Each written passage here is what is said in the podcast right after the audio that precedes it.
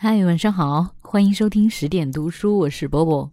正值端午假期哈，很多个平台的听众都给我留言，尤其是同学们，他们希望能听到他们曾经学过的一篇课文，啊，也就是十点电台的听众也都非常喜欢的这一位作家汪曾祺老先生所写的这一篇《端午的鸭蛋》。家乡的端午，很多风俗和外地一样。系白锁子，五色的丝线拧成小绳，系在手腕上。丝线是掉色的，洗脸时沾了水，手腕上就印得红一道、绿一道的。做香饺子，丝丝缠成小粽子，里头装了香面，一个一个穿起来，挂在帐钩上。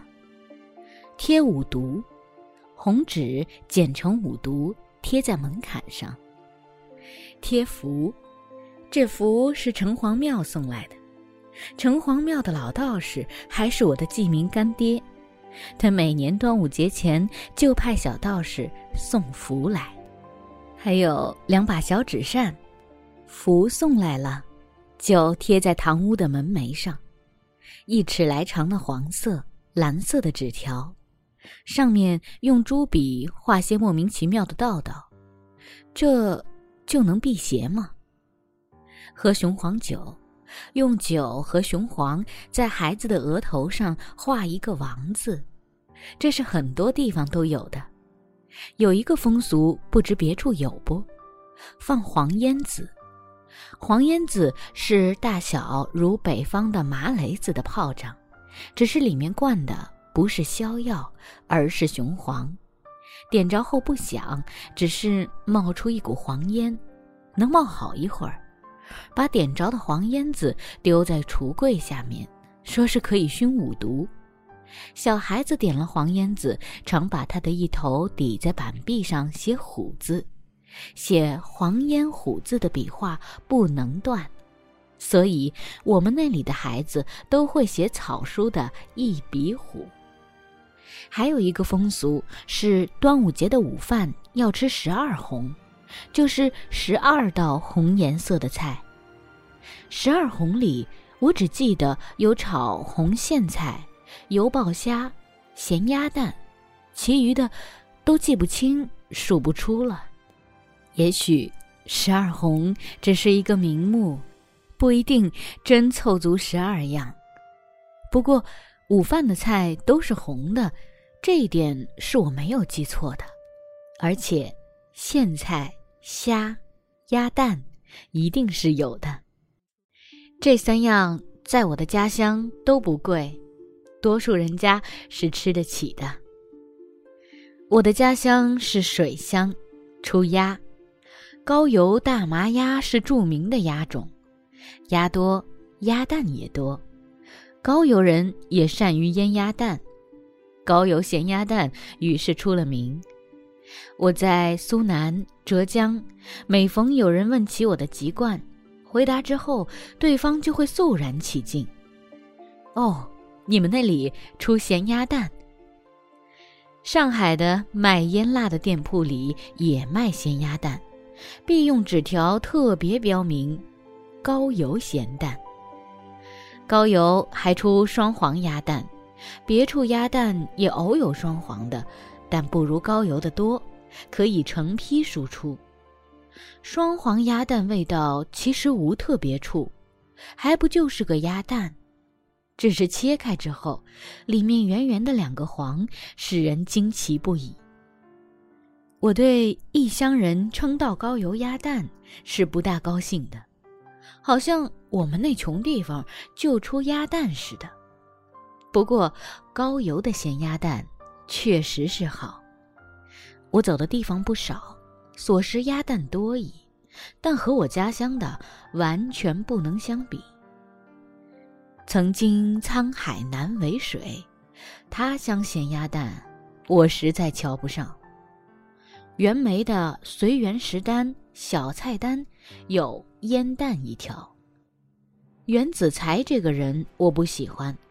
他的食单好些菜的做法是听来的，他自己并不会做菜，但是烟蛋这一条，我看后却觉得很亲切，而且鱼有容焉，文不长，录如下：烟蛋以高油为佳，颜色细而油多，高文端公最喜食之。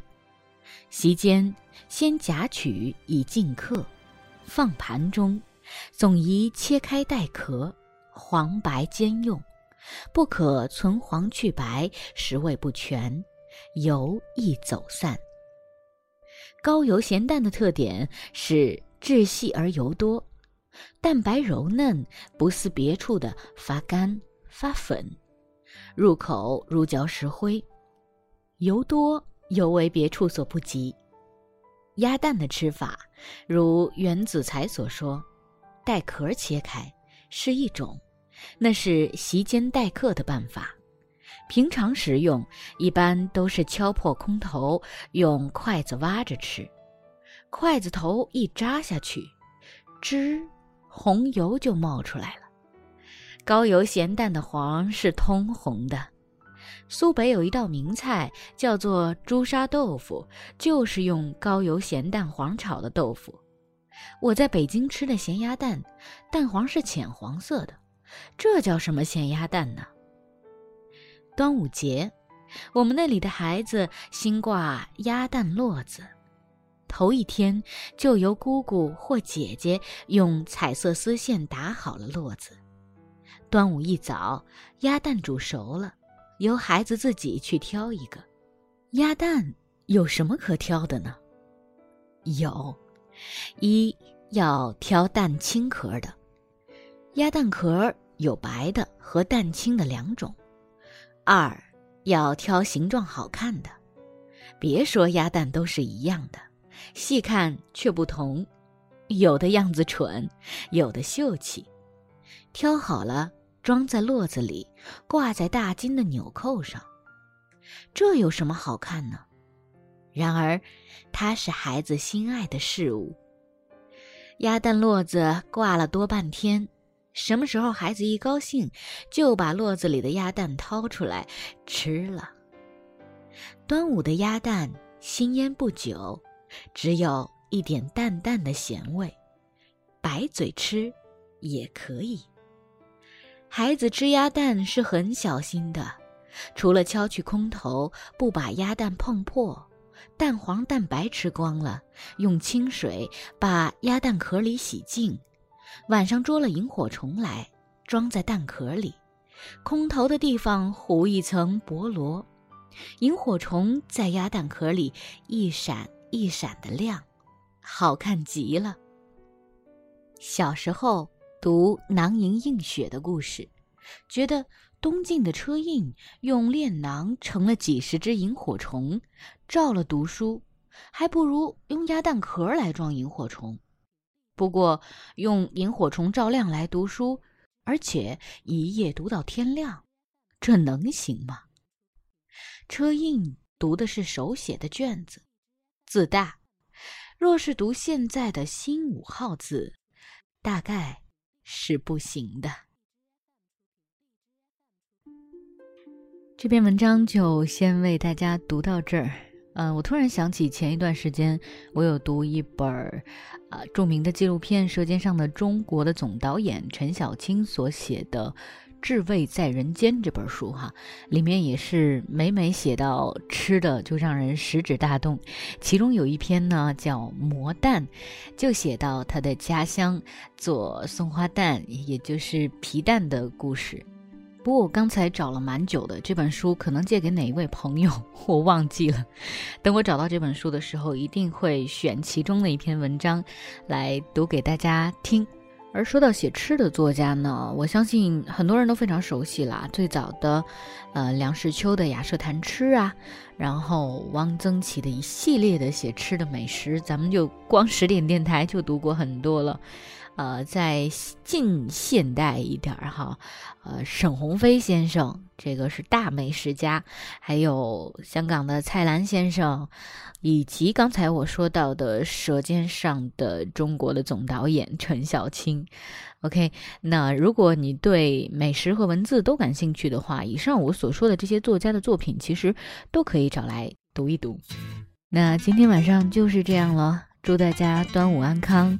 我是波波，在厦门跟大家说晚安。